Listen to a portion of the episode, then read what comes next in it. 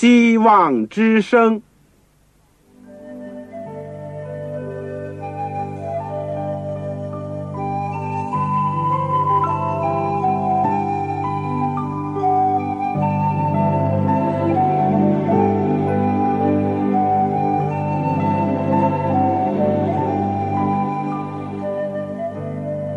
各位听众朋友，各位弟兄姐妹，欢迎您收听信徒培训这个节目。教会的兴旺，不单表现为人数众多，更要求教友的素质好。为了使教会真正达到人丁兴旺，又灵性健壮，希望之声特别为广大的信徒制作了信徒培训这个节目，满足主内同工同道的需要。信徒培训由黄牧师主讲，将有多种课程推出，欢迎弟兄姐妹们踊跃参加。下面我们就把节目时间交给黄牧师。各位亲爱的弟兄姐妹、组内的同工同道，你们好，我是旺草，非常欢迎你们收听希望之声的信徒培训的课程。我们这个阶段都是学习保罗书信当中的哥林多。前书，我们已经来到了差不多前书的最后的部分。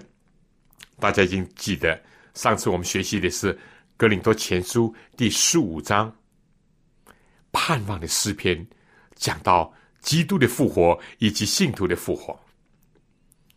那章实在是很感动我自己。我要说，复活的问题是个非常重要的问题。如果不相信复活，那么我劝你也不要做基督徒，我也不要做牧师，因为我所传的也是枉然，你们所信的也是枉然，到头来都是空的。所以可以讲讲，基督的复活是我们一个人生的一个转折点。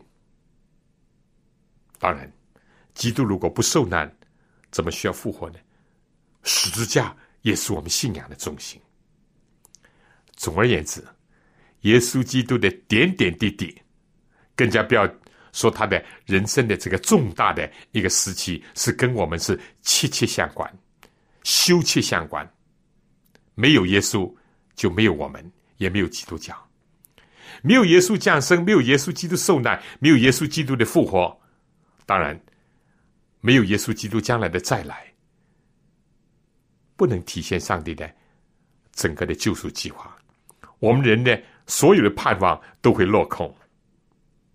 到头来，我们真好像竹篮打水一场空，是捕风捉影，传的也是空，接受的也是空。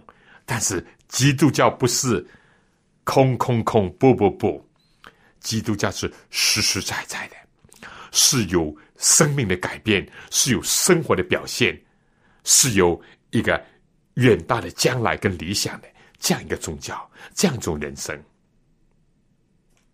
在我们今天学习之前，让我们继续这个先祷告。亲爱的天父，我们实在是需要你，因为。我们死亡的现象看得太多了，主哪怕在这个许多婴孩出生的时上，我们还看到了很多人类的苦难，母亲的疼痛，婴孩的好苦，以及在成长过程当中种种的挣扎困扰。主啊，但是谢谢你，如果没有你的复活。我们今天生活在世界上，没有上帝，也没有盼望。谢谢你来到世界，谢谢你为我们降生，谢谢你为我们受难，也谢谢你为我们复活。当然，我们也谢谢你，而且等候你再来。主，我们需要你，求你复活的主，复活的生命。能够成型在我们的心中，能够使我们在这个世界的困扰当中，在人生的挣扎当中，或者在我们弟兄姐妹童工当中有生活艰难的，有身体有病的，有环境当中有压力的。主啊，就是在这样的生涯当中，我们还是能够靠主继续的奋勇的前进，因为有永恒的生命在等待着你的儿女，有那个荣耀的天国在欢迎着所有经过这个今生的苦难、今生的奋斗，而仍然怀着一个不绝的盼望，而仍然相信你是死而复活的主。在等待着我们，谢谢你垂听我们的祷告，奉主耶稣圣名，阿门。这个弟兄姐妹，死亡，我们在这世界上看的太多了，是不是啊？我自己十四五岁的时候，死亡就闯进了我的家门，我开始懂得什么叫死亡，死亡。先夺去了父亲的生命，三个月以后，我的祖父也病死了。当时我就感觉到，好像我们家的这个这个支柱都倒塌了。在一个幼小的少年的心中，如果没有基督复活的主，如果没有一位仁慈的上帝，我们很难想象。一个人的苦难还算不得什么，整个世界如果是没有这样一个盼望的话，难道就是弱肉强食？难道就是适者生存？难道就是你死我活的斗争？难道或者就是浑浑噩噩的度完一生？难道就是像动物一样吃吃喝喝、交配死亡？就是这样吗？就是这样吗？基督教是一位，基督教是一种奇妙的宗教，是一个生命的宗教。原因就是有一位复活的主。但今天很遗憾的，许许多多人或者是看惯了死亡，所以对生命没有期望。甚至在基督教里面，有些人所谓的接受了新的思潮的影响，或者受了某些的挑战。但是根本的原因就是说，没有遇见复活的主，在他们的生命当中，自己没有经历了复活的基督，也没有生活和生命的改变，所以很多人也不信耶稣基督的复活。世界上有的是说，哎，没有什么复活的，只是精神不死。或者有人说：“哎呀，没有什么啊，复活的最多是这个轮回投胎啊，变成一个呃其他的动物或者是其他的东西。”或者有人就说：“啊，这个只是什么呢？什么复活啊？啊，这是呃有儿子，儿子有孙子，这就是复活了，这就是生命的延续了，没有什么永生的。”有人只说这种心理作用，这种自我安慰。但如果真是这样的话，那么。这世界，我们人生是很悲惨的，很悲惨。但遗憾的就是说，今天连的基督教界当中，真正相信这个我们将来的复活是包括我们身体的复活的，也不是那么多人。我哥哥告诉我，他在的他第四个博士学位。的时候，他跟他的老师，我不提这个神学，但是我可以告诉大家，这是世界上最大的神学，最著名的神学。但遗憾的说，其中有个老师，也就是我哥哥的，可以说是辅导老师。我哥哥的论文就是讲到那，身体的复活，从神学、从科学、从各方面来见证这样的事情，但是。那个教授据说对他的论文很有意见，根本什么？因为他不相信。是我哥哥就说：“如果你作为一个神学的教授，你连身体的复活你也不相信，你为什么做基督徒啊？难道我们只相信所谓灵魂的一种虚无缥缈的一个啊一个复活？那跟世界上人所谓精神不死有什么两样？”所以复活，包括身体的复活，是一个非常重要的一个教义。这在我们上次呢是讲了《哥林多前书》十五章前面的部分，是不是啊？第一到第十节是讲到福音的主体就是耶稣基督，而在耶稣基督的身上复活是一个重大的一个事件。复活，这是一个福音的一个重要的组成部分。如果没有基督的复活，谈不上福音。有什么福音不福音？也只是世界上的一个理论，或者是一般的普通的信仰而已。但基督的复活，有人传，也有人信。传的人，他自己非但是经历了，而且他自己见证了。信的人，他如果是欢迎这个信息，而且能够守住这个信息，最后必定会因着这个福音而得救。而这样一个福音呢，却是改变了像扫罗那样的人成为保罗，改变了像彼得那样的人啊，改变了像雅各那样的使徒成为使徒。所以这是非常奇妙的，个人的见证、教会的见证、圣经的预言，都证明了基督的复活。这是我们上次所讲的第一段。第二段呢，我们讲到就是说这个。基督教不是一个没有希望死亡的宗教，基督教是一个有生命、有盼望的一个宗教，因为耶稣基督是人荣耀的盼望，而且讲到信仰跟我们的生活是有密切的关系的啊！如果没有这个复活的盼望，没有这样的一个信仰的话，我们的今生会大不相同，是不是呢？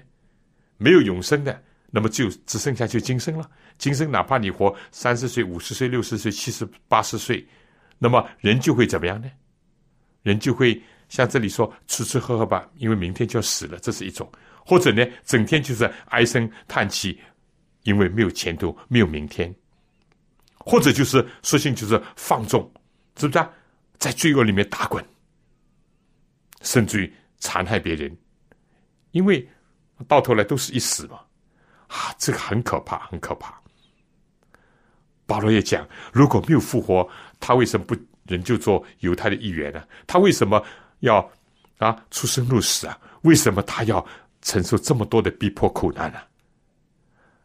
不，保罗说是有复活的，而且复活是有次序的，有先后的啊，等等。好，我们今天继续的再看这个十五章。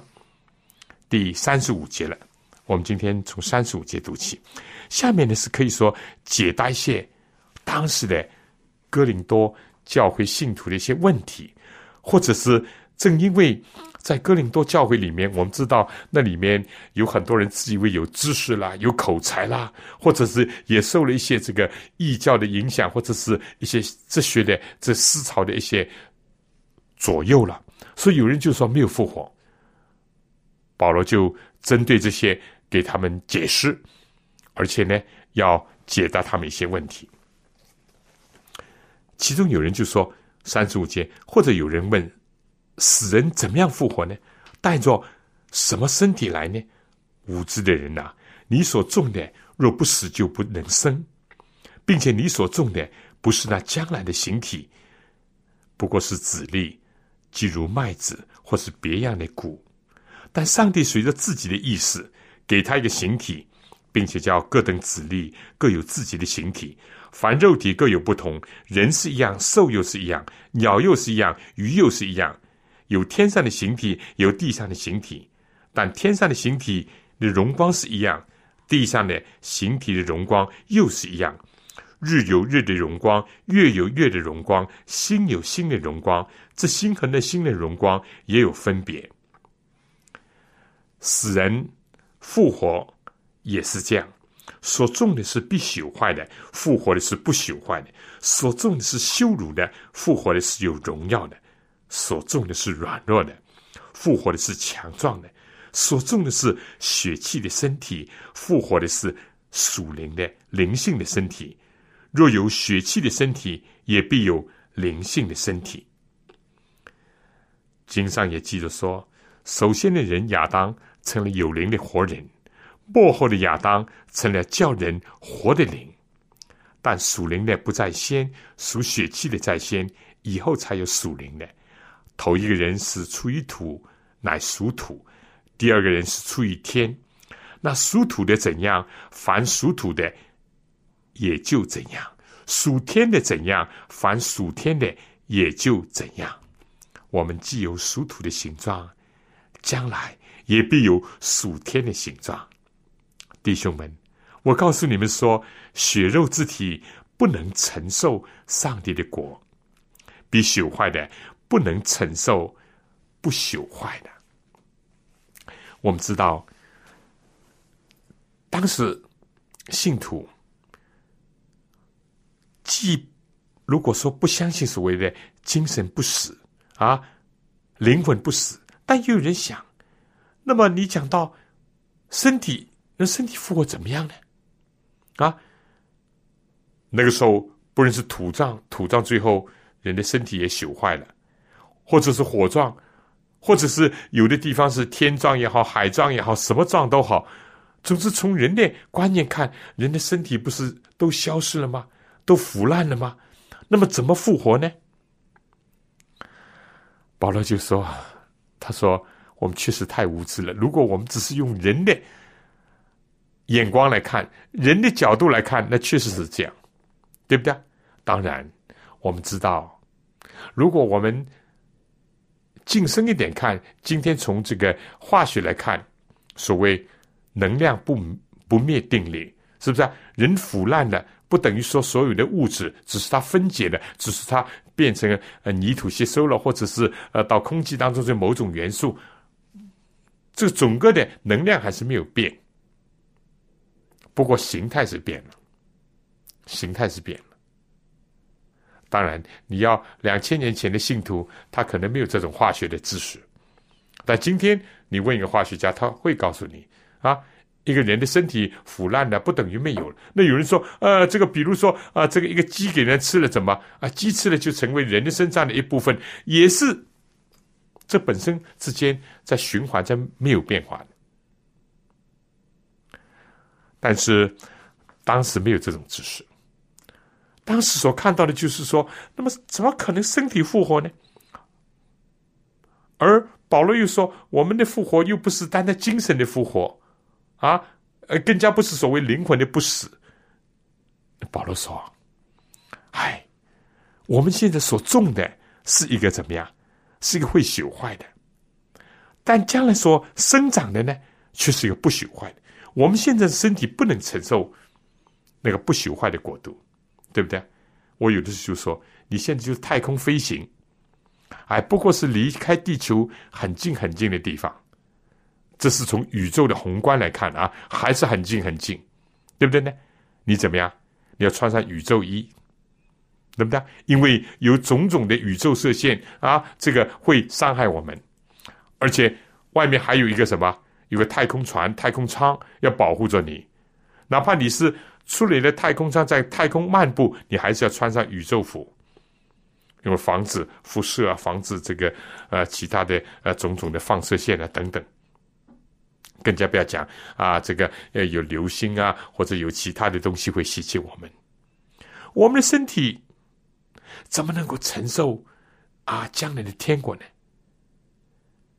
我们现在的身体，哪怕再好，也是会生老病死，会衰老，会衰残，生病而死亡。怎么能够过一个无穷的岁月呢？是不是啊？所以必须有个变化。当然，保罗在这里也包括在《帖撒罗尼这个书里面就讲到，我们将来要变化，要变化。这就是这段的信息。就是有关复活问题的解答，保罗就给了一个总的解答，就说：今生呢是朽坏的，我们的身体，我们的，甚至于我们的人都是有羞辱的一面，有软弱的一面，是属血气的，也是属土的，出于土归于土。人年轻的时候好像年轻力壮，一到年老了就衰弱了。其实婴孩也是很软弱的，是不是啊？羞辱的，哎，我们身体有这个残缺，有那个不足，生理上的残缺，心智上的不完全，甚至于品格道德上的种种的污秽，这个罪戒，我们是个朽坏的，朽坏的，这样怎么能够承受那个不朽坏的？荣耀的天国呢？永生的天国呢？所以我们必须要改变，但这个改变你我做不到，科学家也办不到。上帝要在得救人身上完成这个工作，因为上帝在基督里面救赎我们是一个全人的救恩，他要使我们的身体、我们的心智、我们的道德、我们的灵性都。被救赎回来，都要改变，都要改变。所以保罗这几句话实在是非常的好啊，非常的好。他就讲到，嗯，这个我们朽坏的，有一天啊，成为不朽坏的，在复活的时候要成为不朽坏的。我们这个羞辱的，我们将来成为荣耀的。我们软弱的，要成为强壮的。我们这属血气的身体，要成为一个属灵的。但是保罗，请大家注意这一点。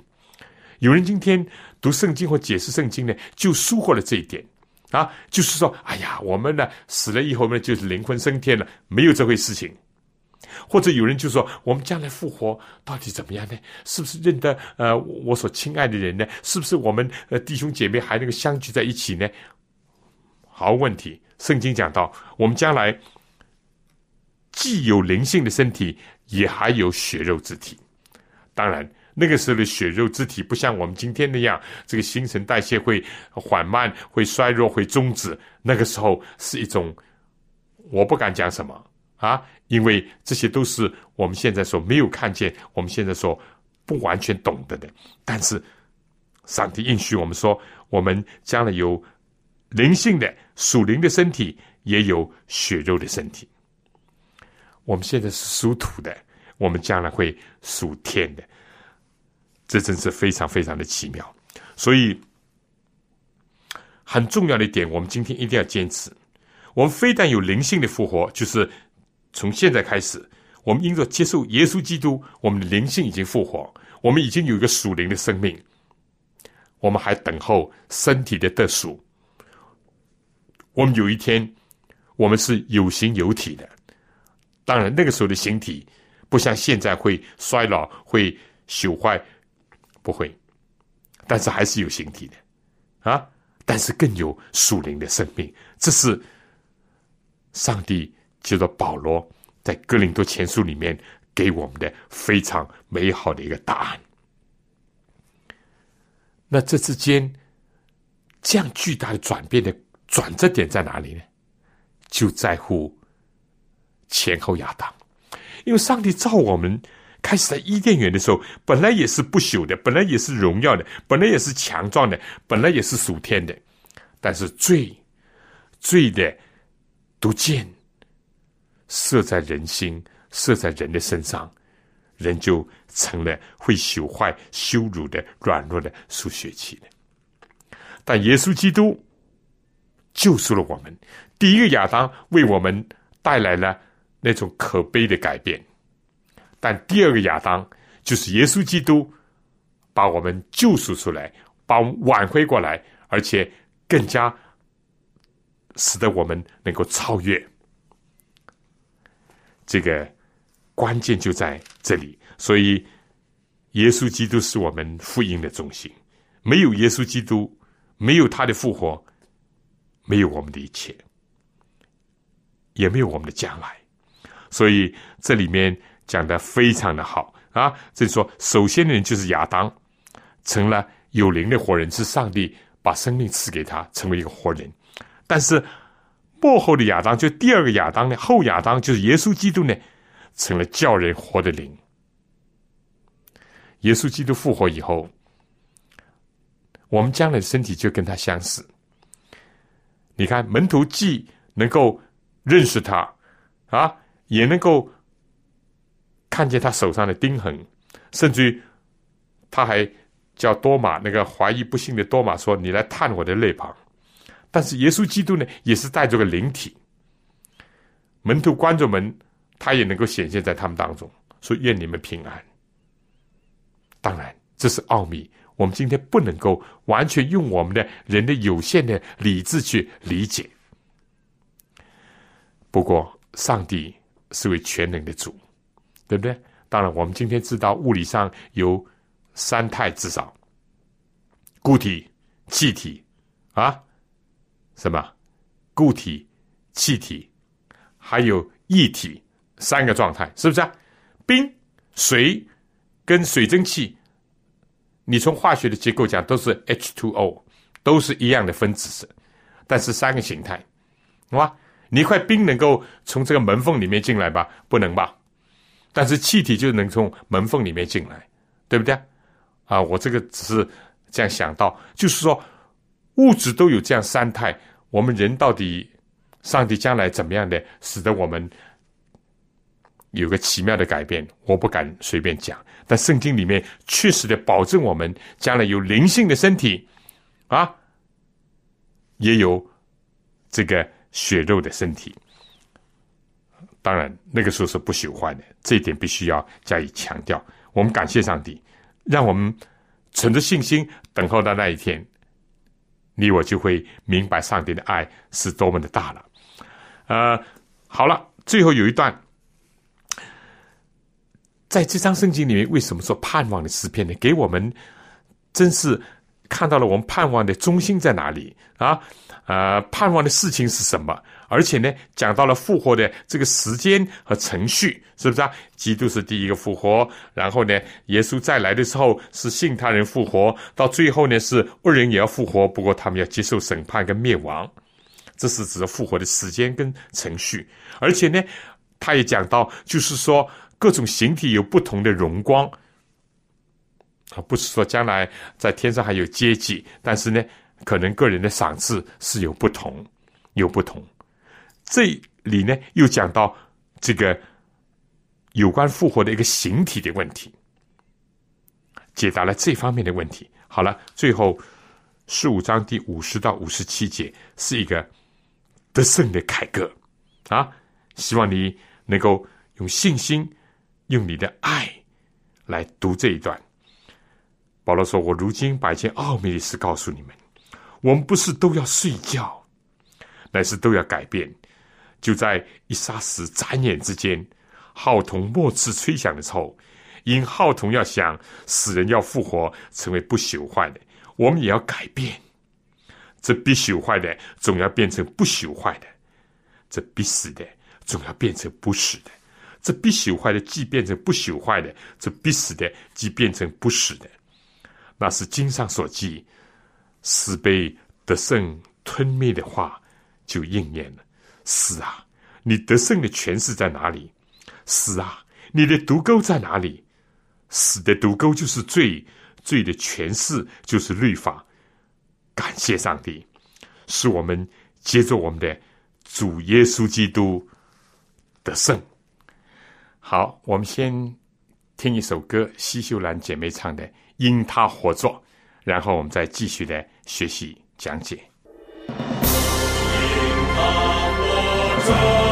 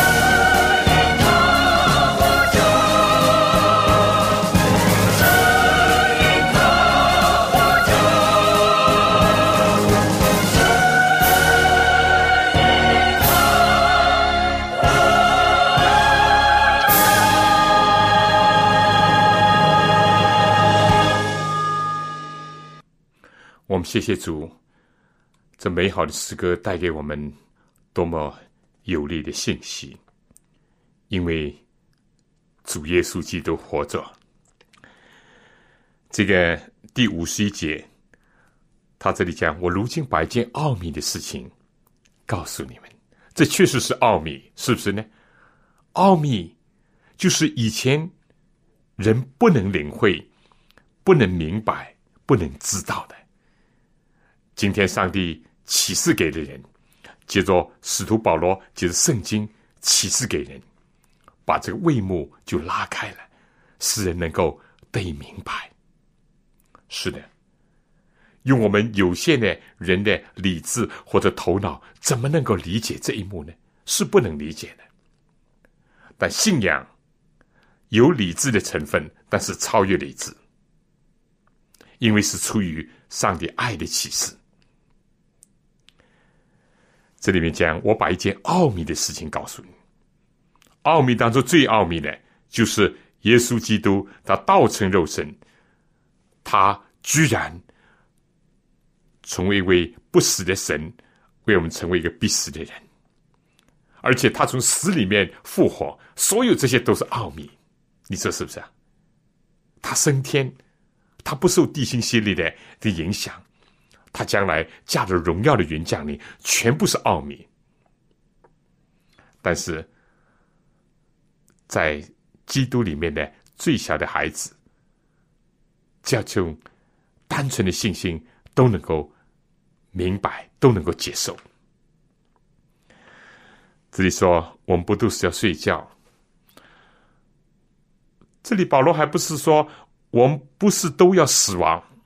甚至还不是都要睡觉，因为睡觉毕竟是通俗点讲，好像是在没有知觉的状态，是不是啊？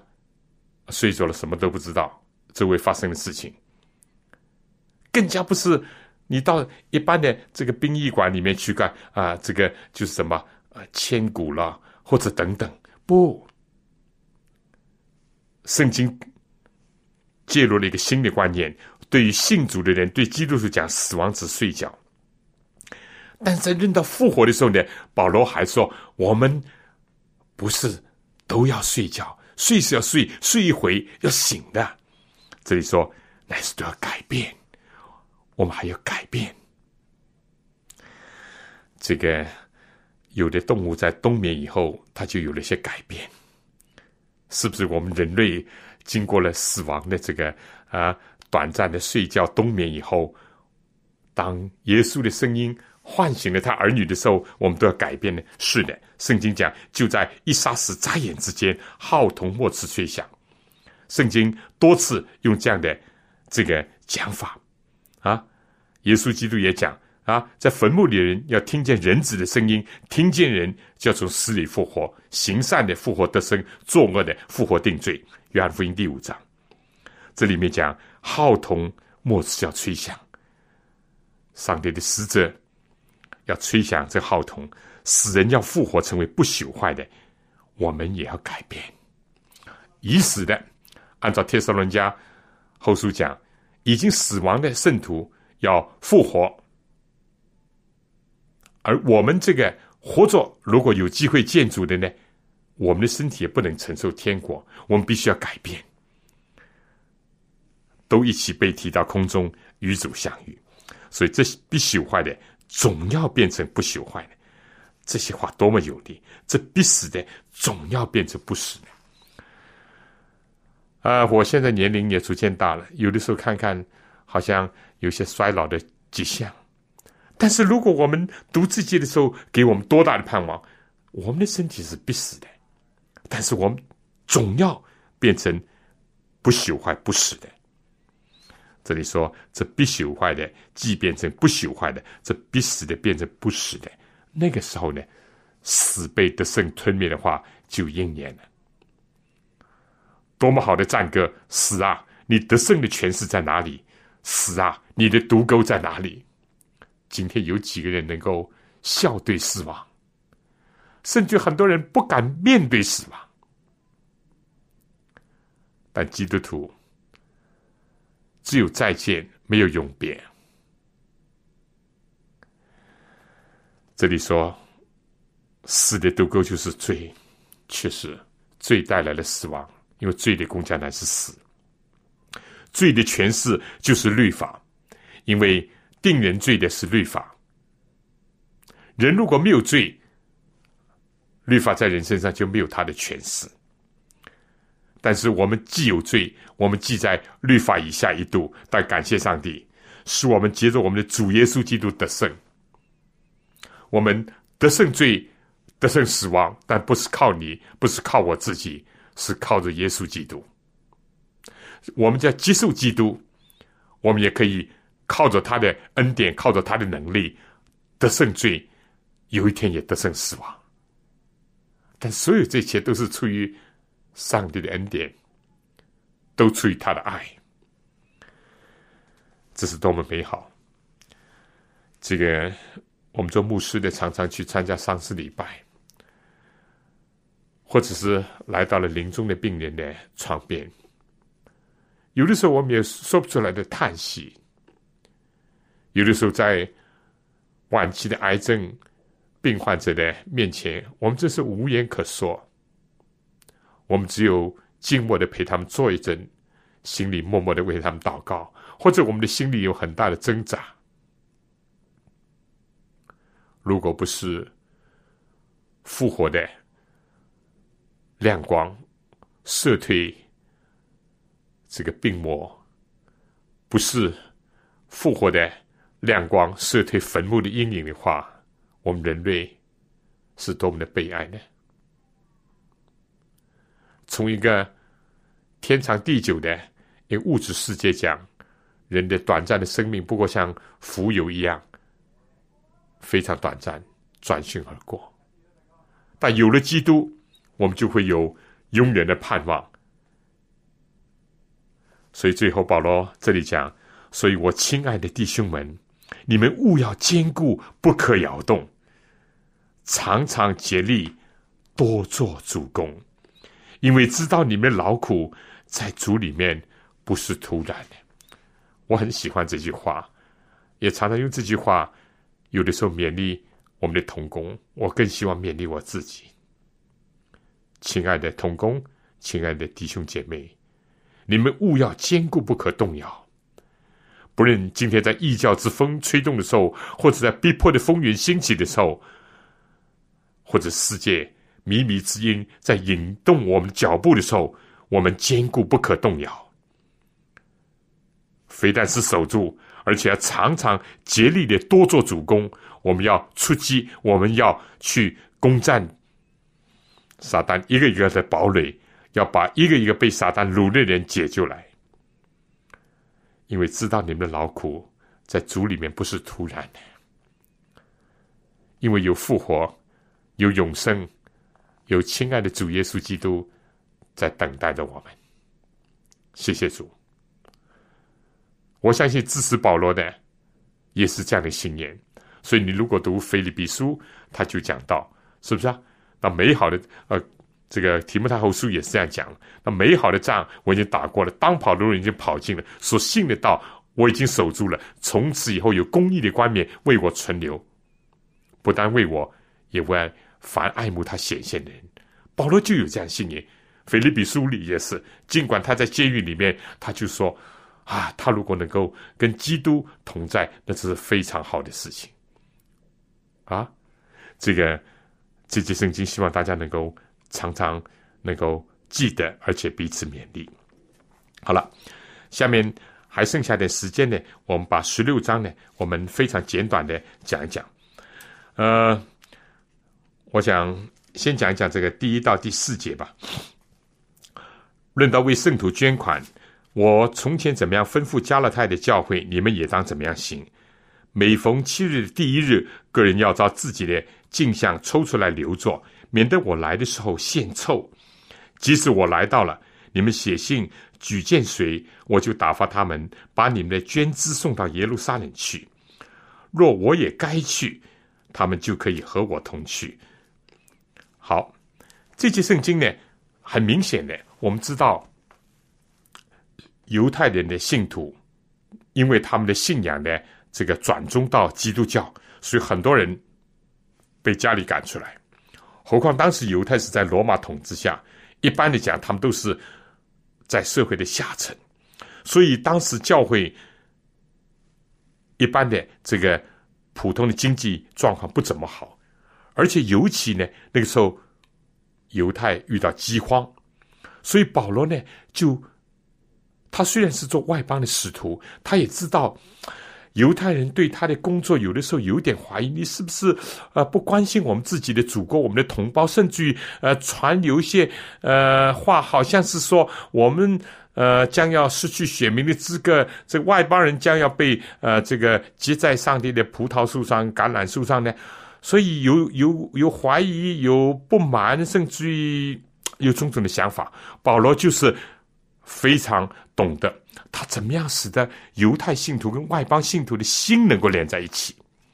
所以他就时常在外邦当中比较富裕的教会、富裕的地区、富裕的信徒当中，就说：“你们得着福音，你们不要忘记，福音原来是从犹大出来的啊，从这个那里传出来的。你们应当纪念他们，应当关怀他们。”所以保罗就想彼此的能够帮助化解他们当中的冤仇，以及。更加使得他们连为一体。保罗就在犹太信徒遇到有困难的时候呢，保罗特别发动这个呃募捐啊，收集这个捐款，为着耶路撒冷圣徒。那么这里面呢，按理讲，当然从经济的角度讲。保罗非但会很善用，使得这些物质的金钱能够起到更好的灵性的作用，这是一点我们学的。第二点要学的就是什么呢？保罗从来是非常透明度很大的人，他在经济上是很公开的。他说：“当捐款收集好了，你们推荐谁？我不指定的啊，免得有人说我们是呃联通的。你们推荐谁就谁。如果你们认为我有必要去，那我我们就一起去。”公开的、当面的，把这个收集来捐款，一五一十的交代给那些有需要的、这个贫穷的、遭患难的呃犹太的信徒，这是第二点。第三点呢，保罗就说：“我的工作有的时候非常繁忙，有的时候只是经过你们一下，不能久留的。当然，保罗曾经在哥林多留一年半，但是不是每一次都能。那个时候是他是开创教会。”而现在他说：“我突然如果经过的时候呢，要你们大家献凑呢，就不好了。你们不如怎么样呢？每一个七日第一日，一周的第一天呢，就把个人自己啊上一周有多少收入留出一部分来，啊，那么我一经过的时候呢，就不用献凑，大家再来收啊，再来凑啊，再来算了，我就可以很快的带着你们的捐款。”啊，去做一个爱心的表示，作为一个啊彼此信徒的一种互相的一种沟通。本来这本圣经就是这么简单，但是 大家也知道，现在很遗憾的，有一些基督徒呢，因为不理解圣经，或者是误会，或者少数的人，呃，也也曲解这个圣经，就说呢，哎，这里提到每逢七日第一日，哎，他就说，你看，这就证明了。在保罗的时代，已经是每逢七日第一日，就是今天的星期天，已经是做礼拜了，已经是已经是聚会了。他们已经在主日，已经是做了礼拜了。错了，弟兄姐妹，如果我们非常真诚的对待这圣经，很合适的解经的话，我们一定不会得出这结论。啊，我们曾讲过，在新约圣经里面有八次提到七日第一日，啊，六次都是提到耶稣在七日第一日复活，这点。我们一点都没有任何的两样。耶稣确实是在七日第一日，今天的星期天复活，这点没有问题。但是剩下的两次绝对没有一点点的暗示，说明那个时候已经是有礼拜了，已经是做主日的崇拜了，已经是成为一个习惯，绝对不啊。一次是保罗这个要跟他们告别，就跟他们开一个告别会，一直讲讲讲讲到天亮。啊，那么这个我们暂时在这里不讲了。肯定不是星期六的晚上，就是星期天晚上，绝对跟这个星期天什么聚会，而且那次是告别会，而且是保罗是过路，而且那天他讲到讲了长。好了，这里呢，很明显的，这里不是说我们呃奉献给上帝的捐款，或者是一种呃什么其他的一种特别的捐款，或者在做礼拜时候的捐款，这是很清楚的。这个周济捐是个救济穷人的一个捐款，这是一。第二，保罗很明显的讲，为了什么缘故？因为怎么样？因为我经过的时候，怕你们临临临时的、匆匆忙忙的，或者是匆匆促促的，就是收集捐款，可能收不起，可能也呃也不方便，或者他就说，那么不如你们过完了一周，到七日第一日呢，你们就过完了安息日，你们就算一算上个安息，呃，赚了多少钱，留出一部分，也没有讲个人可以留也可以不留，可以多也可以少，按照个人的情况，按按照乐意的呃情况，就是这么一回事情。没有一点点的迹象，说明是每一个七日第一日，他们已经聚会。这里他们根本不是在聚会，他就说个人要照自己镜像啊抽出来留着，留在哪里呢？留在家里。那么保罗一来的时候呢，就聚集大家，就收集起来。所以我们解经呢，我们千万不要就是说把自己的意思解进去，我们要把圣经意思解出来。如果解出来的话，就是按照这里所讲的。我想这点应该很清楚，对不对？在新约圣经里面找不到这个星期天这个字，找不到七日第一日，他们已经是守主日，或者是已经是庆祝耶稣的复活。因为耶稣复活的时候，很多门徒还不信，甚至耶稣升天的时候，耶稣还责备他们当中有些人还在怀疑，有什么可能已经是已经庆祝耶稣的复活？没有可能。使徒时代，保罗在哥林多，其他不讲，哥林多就一年半，他说每逢安息他都。进入犹太会堂传道啊，为着这个护教啊等等，这很清楚很清楚。但是有些人就是这个在字里奉间要想找一点什么来支持某一种的信仰或者做法。但愿上帝能够恩待我们，光照我们。啊，好了，这个下面呢就讲到呃。保罗说：“第五节说，我要从马其顿经过，既经过，这是保罗的一个计划，他就要到你们那里去。所以说明哥林多前书是在哪里写的呢？啊，肯定不是在这个格林多写的，是不是啊？那么，但是他有一个计划，他还想到格林多去。他说，或者和你们同住几时，或者也过冬，无论我到哪里去，你们就可以给我送行。我如今不愿意路过见你们。”主若许可，我就指望跟你们同住几时，但我仍要住在以弗所，所以是在以弗所写的，只等到五旬节，因为有宽大又有功效的门为我开了，并且反对的人也多啊。那么这段圣经呢，呃，可以说是这个第五到第九节呢，就是有关于去留的问题。有关去留的问题，我们可以做一个思考。我们做一个传道人，要到什么地方去，要留在什么地方，根据什么？保罗给了我们很好的启发。保罗不希望蜻蜓点水那样，只是啊，这个呃走马看花的讲两句去穿过一个地方。保罗希望能够留在那里一阵，真真切切实实的跟他们有所基督徒的交通，帮助到他们，或者解决他们一些问题啊。但愿我们今天的为主工作的人也是，既不是这个走马看花，也不是这个游山玩水啊，也不是一个蜻蜓点水，而是脚踏实地的，嗯，跟当地的教会、跟弟兄姐妹有一些真诚的心灵的交通和属灵的建造，和彼此的劝勉，或者是帮助他们解决一些实际的问题。保罗当然留在以弗所也有他的道理。一个五旬节到了，因为五旬节到了呢，是全世界各地的这个犹太人回来最多的一次节气，因为气候比较好，啊，又是一个犹太的曾经必到的一个节气。保罗说：“有宽大又有功效的门为我开了，这是一个传福音的大好机会。很多犹太人。”还在犹太教的一个律法主义的这个阴影下，还没有认识拿撒勒的耶稣基督，正像他自己一样，他很想接着五旬节的时候，能够接触更多的自己的同胞，能够把福音，能够把耶稣基督高举在他们的面前。他说：“有宽大又有功效的门为他开了。”但属灵的善恶的斗争的规律也是，哪里上帝的工作兴旺，哪里反对的也多，这是必然的。这句话给了我们很好的一个启发，啊，圣公兴旺，这是我们一直期盼的，啊，也是我们应该抓紧时间工作的。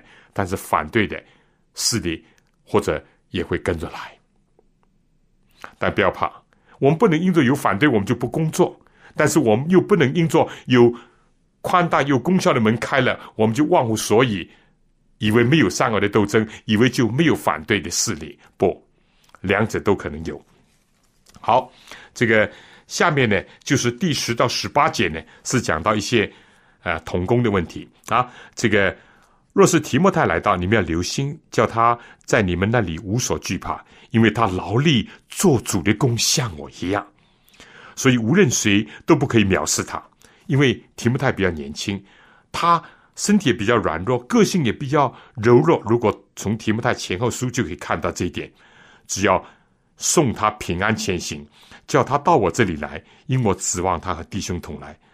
至于兄弟亚波罗，我再三的劝他。同弟兄们到你们那里去，但这时他绝不愿意去。即使有了机会，他必去。你们务要警醒，在真道上站立的稳，要做大丈夫，要刚强。凡你们所做的，都要凭爱心而做。弟兄们，你们晓得斯提凡一家是雅盖亚出借的果子，并且他们专以服侍圣徒为念。我劝你们顺从这样的人，并一切同工同劳人。斯蒂凡和福都拿都并雅盖古到这里来，我很喜欢，因为你们待我有不及之处，他们都补上了。他们叫我和你们心里都快活，这样的人你们务要敬重。亚细亚的众教会问你们安，雅居拉和百居拉，并在他家里的教会，因主多多的问你们安。众弟兄都问你们的安，你们要亲嘴问安。彼此勿要圣洁。这里提到几个人都非常有意思。